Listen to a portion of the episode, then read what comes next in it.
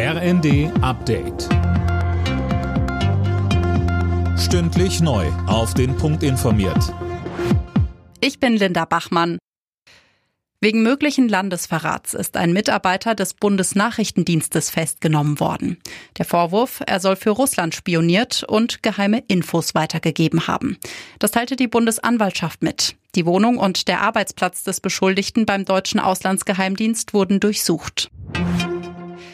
Nachdem die USA die Lieferung des Flugabwehrsystems Patriot an die Ukraine angekündigt haben, will auch Deutschland nochmal schauen, was in Sachen Luftverteidigung weiter geliefert werden kann.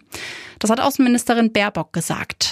Sie nannte den Besuch des ukrainischen Präsidenten Zelensky in den USA ein wichtiges Zeichen. Er hat unterstrichen, dass es hier darum geht, Menschenleben zu retten und zugleich die Charta der Vereinten Nationen zu verteidigen. Und das tun wir mit der Winterhilfe, das tun wir mit humanitärer Hilfe, das tun wir mit Diplomatie, das tun wir aber auch mit Waffenlieferung und das werden wir weiter tun.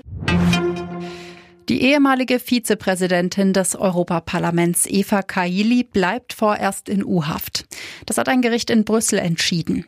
Ihr und drei weiteren Verdächtigen wird Korruption vorgeworfen. Sie sollen Schmiergelder von Katar angenommen haben, um sich im Gegenzug politisch für das Emirat einzusetzen.